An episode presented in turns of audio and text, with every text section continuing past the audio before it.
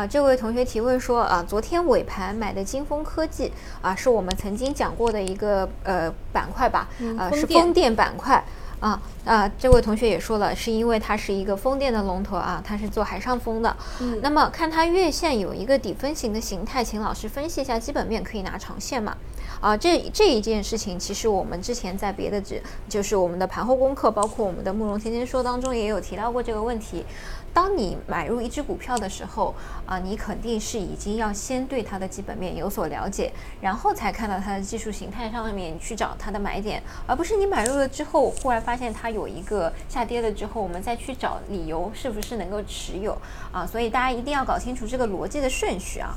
嗯，好，那我们开始讲这个海上风电。嗯，呃其实这个海上风电啊是符合政策的啊，我们现在要把政策拉到第一位啊。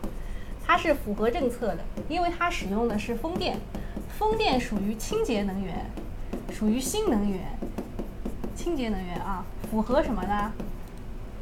符合碳排放啊，符合啊，符合碳啊，这个碳碳达峰、碳中和的这个最终目标，对吧？首先我把政策先拉到最上面，然后我们看一下行业啊，行业，这个我们线下课的时候也跟大家讲过的啊，先把政策放在第一位。第二个行业，它是呃做海上风电，当然陆上风电也是有的啊。我们去那个云南旅游的时候看到过风电，但是就是一个很小很小的一个，就也也收不起多少，都收不起来多少风的风电的。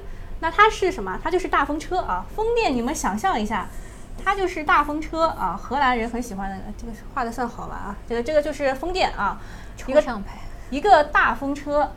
那么风车其实最主要的是什么？就是这个支撑杆，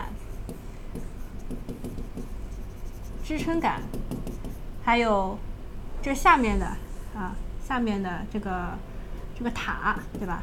这个塔倒是谁都还能做做的。另外还有一个这个铸件，这个是风电当中长得最好的这些东西。就你选的这个虽然是龙头吧，但是它这个，嗯，怎么说呢？就是它这个市值也大。然后北上资金呢也比较多，呃，现在我们就是比较怕的就是北上资金很多的股票，因为他们砸起来也很厉害，他们一砸内资也砸，就是机构也砸，所以这个股就会往下，就会往下。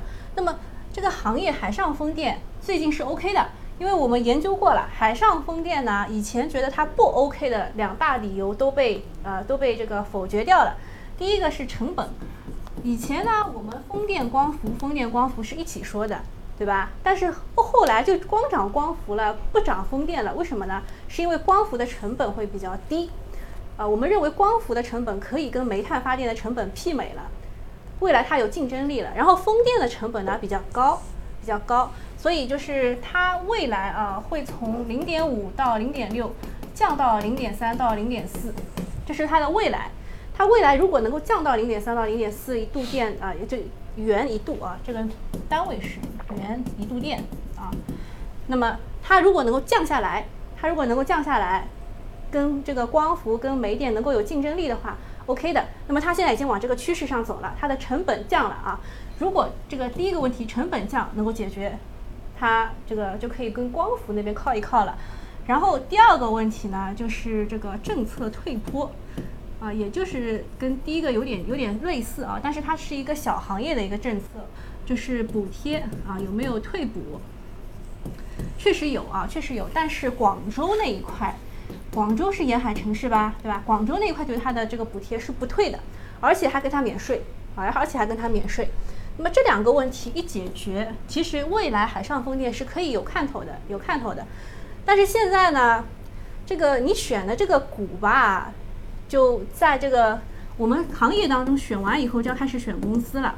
选公司的时候呢，就是这个股可以当做中军，就是就一看它也涨了，就可以带起所有的这个板块。昨天就是这样，昨天就是整体的风电都涨了。那么整体风电都在涨的过程当中，谁涨得最好呢？就是我刚刚说的支撑杆和铸件这两块的这个涨的是最好的。我之前也讲过风电的。这个股股票，你们往前翻吧，往前翻肯定能够找到的。风电是个什么东西？就是一个大风车，能够转转转，对吧？有风了，然后转转转，储存起来变成电，所以它其实还跟储能有关的啊，还跟储能有关的。然后最后呢，你了解完了这些事情以后啊，你就开始开始要找买卖点了。找买卖点的时候呢，就要用到你们的技术了。找买卖点就是用到技术了。